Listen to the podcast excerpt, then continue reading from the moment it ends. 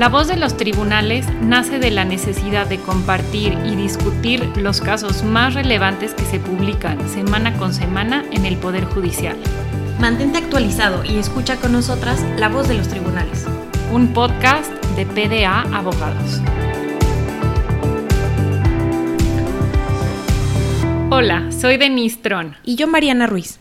En el episodio de hoy vamos a comentar los criterios publicados el 20 de enero en el Semanario Judicial. Les queremos dar las gracias por habernos acompañado y escuchado en estos dos primeros episodios del podcast. Nos gustaría conocer más de ustedes, así que abrimos un correo para poder estar en contacto. Nos pueden escribir y decirnos si son abogados o a lo que se dedican. El correo es el blog de tribunales pdea.mx. Lo van a encontrar también en la descripción del podcast. Nos pueden también escribir y decirnos cuáles son los temas que más les han interesado de los que hemos platicado y también en cuáles son las materias en las que ustedes practican o tienen como más interés. Y pues bueno, entrando a las tesis que les vamos a comentar el día de hoy, vamos a empezar con la materia del juicio de amparo. Y en esta ocasión traemos dos criterios Ambos de ellos refieren a cuando los particulares actúan como autoridad y se les puede llevar al juicio de amparo. Igual para darles un poco de contexto, si ustedes recordarán, con la reforma que hubo en 2011 en materia de derechos humanos y después con la creación de la nueva ley de amparo en 2013, pues se permitió, se reconoció que el amparo pueda proceder para proteger derechos de las personas en contra de particulares. Entonces, en estos, en estos dos casos que les estoy platicando, el primero de ellos se trata de la Comisión Nacional de Cartismo, es decir, la comisión que regula y que organiza y califica las competencias de los go-karts y en esta ocasión, pues bueno, un particular que había participado en una de estas competencias acudió al juicio de amparo inconformándose porque se le había sancionado para que dejara de participar en estas competencias durante dos años. Y lo que se resolvió por un pleno de circuito es que efectivamente eh, los comisarios de esta Comisión Nacional de Cartismo, bueno, actúan como autoridad cuando organizan estas competencias y las califican y sancionan, así que pueden ser llevados por los participantes al juicio de amparo. El segundo criterio está muy relacionado ya que se trata de una recomendación que se realizó por parte de un comité académico en una universidad pública en la que se recomendó dar de baja a un alumno. Y pues bueno, esto también fue calificado como un acto de autoridad porque es unilateral y limita el acceso a la educación superior del el estudiante. Entonces, pues bueno, estamos viendo cada vez más casos en donde se identifican a los particulares como autoridades en el juicio de amparo y estos son dos de los casos más recientes. Sí, también lo hemos visto con aseguradoras en un par de criterios recientes que se les consideró como autoridad y los platicamos con ustedes porque es importante tenerlos muy en cuenta porque esto pues nos afecta a todos nosotros, ya no nada más es a las autoridades eh, formalmente quienes se les puede llevar al amparo, sino también en estos supuestos y estas líneas que se van dando en estos asuntos, pues también dan un poco de luz de cómo se podría ampliar más el juicio de amparo. Yo les voy a platicar de dos tesis en materia fiscal. La primera de ellas se refiere a un tema de fecha cierta y esto es respecto del momento en el que se considera que se realizó un acto jurídico frente al SAT. ¿Qué pasó aquí? En un juicio civil se reconoció una compraventa que inicialmente se había hecho solo de palabra sobre un bien inmueble y se dijo que este reconocimiento en la vía civil no convalida la fecha en que se realizó inicialmente la compraventa, sino que se va a tener como fecha cierta del contrato aquella en que se dictó la sentencia por parte del juez civil. Por tanto, si antes del dictado de la sentencia el SAT fue y embargó el bien por un crédito fiscal de quien fue el vendedor, esto no le va a permitir al comprador poder, ir al amparo y defenderse, porque la fecha en que se realizó la compraventa de palabra no tiene ninguna validez o ninguna fuerza para o efectos en materia jurídica. Y el segundo criterio se refiere al delito que está previsto en el Código Fiscal de la Federación, que es el de desocupar el domicilio fiscal sin darle aviso del nuevo domicilio al Registro Federal de Contribuyentes. Y aquí lo que sucedió es que el SAT le notificó un requerimiento de información al contribuyente en su domicilio fiscal y después el contribuyente desocupó el lugar, el, local o, el, o la casa o lo que se haya designado como domicilio fiscal, pero no le dio aviso al SAT. Entonces se configura o se actualiza este delito. El particular argumentó que tenía que transcurrir un año para que se considerara que sí había un delito por una interpretación del Código Fiscal de la Federación, cómo está redactado este delito, pero en este caso el tribunal colegiado confirmó que para el supuesto en que el delito se cometa por haberse notificado un requerimiento de información y después de esto desocupar el inmueble, no tiene que transcurrir el plazo de un año. Entonces aquí sí, si ustedes revisan el, texto del Código Fiscal, van a poder entender muy bien de dónde viene esta interpretación y bueno, con esto ya se cierra cómo tiene que aplicarse em, el tipo penal. Y aunque sí estuvieron un poco revoltosos estos criterios, la verdad es que no quisimos dejar de compartirlos con ustedes porque pues sí tiene relevancia el hecho de realizar, por ejemplo, el primer criterio que comentaba Denis, eh, un contrato de compra-venta de un inmueble, bueno, si lo hacemos de palabra tiene algunos riesgos y yo creo que es algo de lo que les queremos transmitir con este criterio y pues con el segundo también comentarles que las leyes se siguen reinterpretando, ¿no? Aun y cuando eh, esto ya estaba previsto en la legislación, pues se acaba de interpretar y dar un poco más sentido porque a veces eh, como está redactado en la norma del Código Fiscal, pues puede ser un poco oscuro, un poco vago y por eso son importantes tener en cuenta estos criterios. Pues ahora pasamos a otro tema que a mí me gusta mucho, que es el juicio en línea. Y pues bueno, respecto del primer criterio que les vamos a comentar, se trata de un caso en el que el expediente físico y el expediente electrónico no tenían las mismas constancias, es decir, no coincidían. Y podrán ustedes preguntarse, bueno, si se trataba de un mismo juicio, ¿por qué habían dos expedientes? Y lo que sucede es un poco cómo ha ido evolucionando la tramitación de los juicios en nuestro país.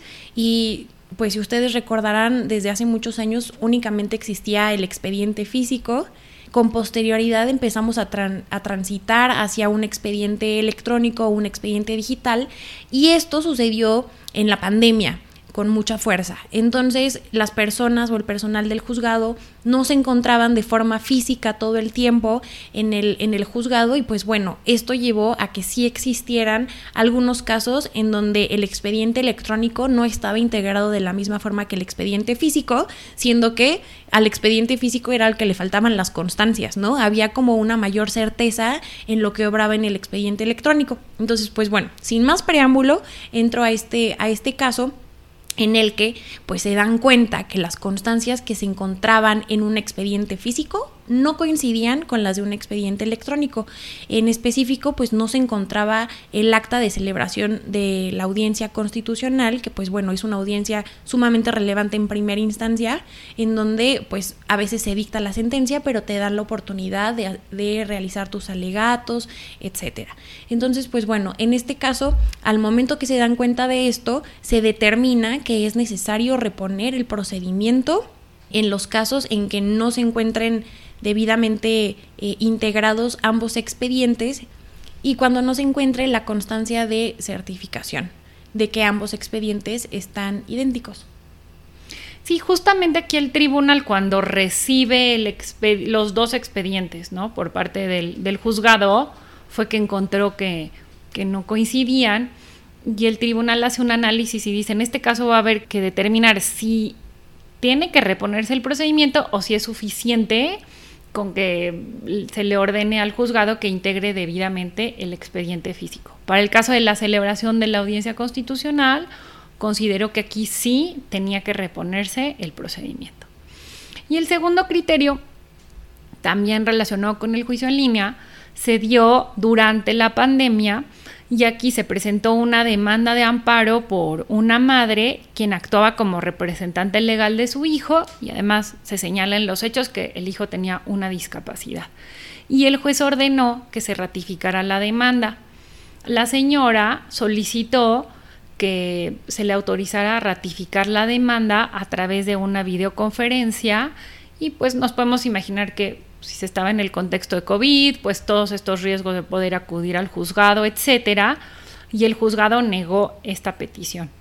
Cuando el asunto llega al tribunal colegiado, este resolvió que atendiendo a ya sea el interés superior del menor o bien por una situación de desigualdad de género, aquí refiriéndose a la madre, los jueces pueden y deben en estos casos habilitar la posibilidad de que las actuaciones se hagan mediante videoconferencia. Y bueno, estos dos criterios que les platicamos Mariana y yo, pues sí se dieron durante la pandemia, pero pues no, no tenemos la certeza de que vayan a seguir, o sea, sí seguir en el sentido de que hay una mayor apertura a utilizar los medios electrónicos, pero también viene de la mano con un acuerdo muy reciente del Consejo, ¿verdad, Mariana? Sí, y justo les queríamos comentar sobre este acuerdo. Fue publicado el 7 de noviembre de 2022. Bueno, entró en vigor el 7 de noviembre de 2022 y es un acuerdo general que emitió el Consejo de la Judicatura Federal y pues bueno, en este acuerdo general se regula o se introducen nuevas disposiciones que están relacionadas con el uso de los medios electrónicos en la tramitación de los juicios. Y es muy interesante porque primero elimina o dejan de estar vigentes los criterios anteriores a este acuerdo general que hacían referencia al uso de los medios electrónicos y pues pone nuevas reglas. Lo más importante de este acuerdo general y por lo que es trascendental es que elimina el uso de los expedientes físicos. Entonces, esto que yo les platicaba hace un momento de cómo ha sido la transición y la evolución de los juicios, pues bueno, es un parteaguas este acuerdo general que se publicó a finales del año pasado. Todavía eh, estamos viendo los primeros o los inicios de su implementación. También se promueve con este acuerdo el uso del expediente electrónico y también se faculta a todos los jueces, magistrados, para realizar las, las diligencias por videoconferencia. Entonces, si bien ya estamos aplicando este acuerdo, ya están aplicando este acuerdo, lo que sí sabemos es que aún falta pues mayores lineamientos para que los servidores públicos en el Poder Judicial puedan interpretar este acuerdo o aterrizar este acuerdo y pues apenas estamos viendo cómo lo van aterrizando a los casos prácticos y esperando que siempre sea en favor de este tema digital y de facilitar que nosotros los que acudimos a los juicios pues bueno accedamos a la justicia. Sí, de hecho les recomendamos mucho leer el acuerdo, pero también conocerlo pues nos puede ayudar a, los litigantes a ir planteando la aplicación del mismo y así acelerar toda esta parte de justicia digital. Y ahora ya nos movemos completamente a la materia mercantil y en, esta, en este criterio se trata de unos cargos no reconocidos realizados por un banco, que creo que todos hemos estado eh, siempre como que o nos ha pasado a nosotros o sabemos de alguien que el banco le hace un cargo no reconocido. Y en este caso, pues el usuario tuvo que llegar a un juicio en materia mercantil y presentó varias pruebas para acreditar que él no había hecho los cargos y el criterio nos dice que presentó pues un documento que se puede conocer como log de transacciones que es una base de datos sobre los movimientos que hubo en el sistema del banco. Inicialmente, pues el juez analizó esta prueba, pero el colegiado resolvió que cuando se trate de pruebas técnicas como esta, necesariamente tienen que ser analizadas por un perito en materia informática y por lo tanto el juez no puede interpretarlas directamente. Entonces, en estos casos, pues no es suficiente con aportar la prueba como tal, sino también tiene que aportarse la pericial para que sea analizada por un técnico y se puedan determinar pues los alcances de la misma. Sí, y es muy interesante porque como dices, la verdad es que desafortunadamente cada vez sucede más, ¿no? Creo que todos los que tenemos, por ejemplo, nuestra banca móvil en el celular, de repente te empiezan a llegar alertas y híjole, es un pánico terrible. Entonces, pues es bueno saber que tenemos herramientas y también que deben de ir acompañada de su debida traducción al lenguaje ciudadano para que los jueces puedan valorarlo debidamente.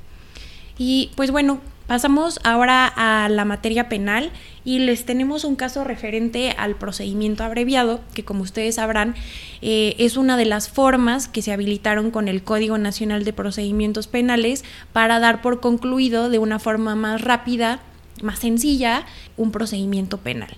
Y pues obviamente este procedimiento abreviado no procede en todos los casos, tiene sus propios requisitos que están en el Código Nacional de Procedimientos Penales y pues aquí justo se analiza qué es lo que sucede en el caso en el que se sigue un procedimiento abreviado cuando el inculpado no aceptó la propuesta que hizo el Ministerio Público respecto a la pena que debía de imponérsele. Este es uno de los requisitos, como ustedes recordarán, de procedencia de este procedimiento abreviado. Entonces, pues lo primero que se resolvió en este criterio es que si no hay una aceptación por parte del inculpado de la propuesta de la pena, pues bueno, no procede este procedimiento abreviado.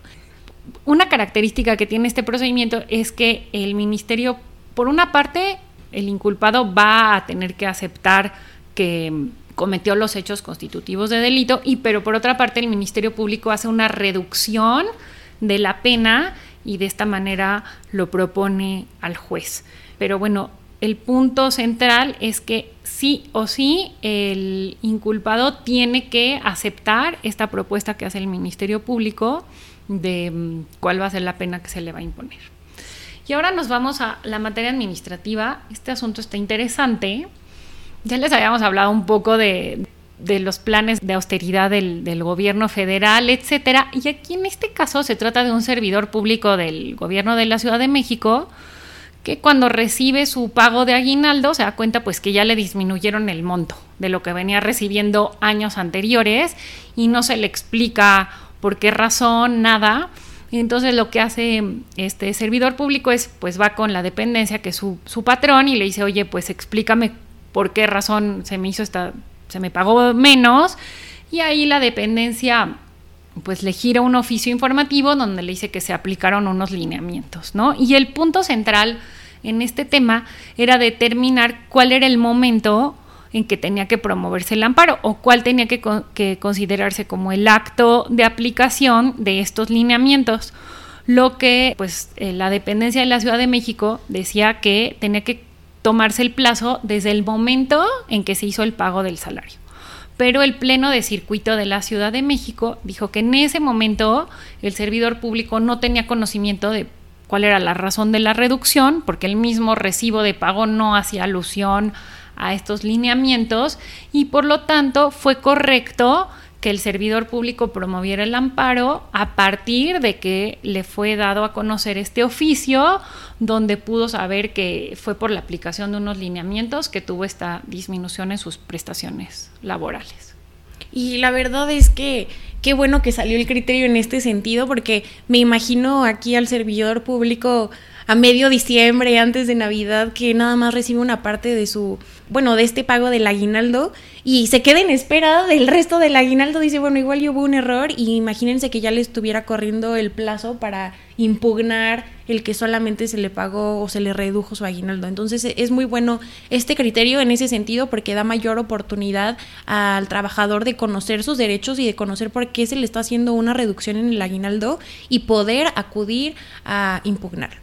Entonces, pues bueno, eh, ahora pasamos con nuestro último criterio. Este criterio es en materia laboral.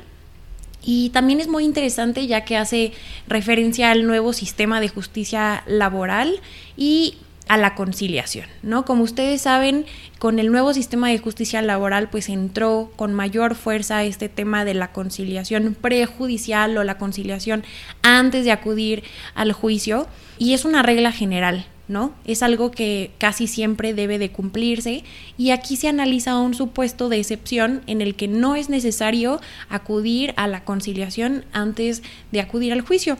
En este caso se trató de un trabajador el cual ya se había determinado que había sufrido un accidente laboral y que le había generado un determinado grado de afectación. Lo que se quería acudir de nuevo a juicio era para volver a valorar el grado de afectación que había sido causado por este accidente que pues ya había sido reconocido por el IMSS. Entonces en este criterio se determinó que estamos en una excepción, que no se debe de acudir a la conciliación prejudicial por así estar determinado en la Ley Federal del Trabajo. Como ustedes recordarán, en el artículo 685 TER, ahí vienen cuáles son estos supuestos en donde no deben de agotarse la instancia de conciliación, pero pues bueno, es interesante ya tener un criterio en este sentido sí vemos que hay muchos, varios, más bien varios criterios en donde se analiza si tiene o no que agotarse la etapa de conciliación. Nosotros, bueno, desde que estamos en el blog y ahora lo, lo seguiremos haciendo en el podcast, pues le estamos dando seguimiento a todos estos precedentes porque no solo es la publicación de, de, estas reformas del nuevo sistema de justicia laboral, sino cómo ya se llevan a la aplicación real y a una práctica y bueno, pues esto solamente lo vamos conociendo con los precedentes y los criterios de los tribunales. Pues Mariana, me dio mucho gusto poder hacer este tercer programa, de, este tercer episodio del podcast. Sí, pues vamos empezando. Espero que les esté gustando a ustedes escucharnos tanto como a nosotras nos gusta preparar el podcast. Y pues bueno, nos vemos el próximo viernes, la próxima semana. Nos va a dar mucho gusto que nos escuchen, estar por ahí. Y les recordamos que si quieren conocer a mayor detalle o quieren consultar un resumen que Denise y yo elaboramos respecto de estas tesis que les platicamos, eh, pueden ingresar a la página www.pdea.mx en donde pueden consultar nuestro blog que dicen hoy los tribunales. Muchas gracias. Bye.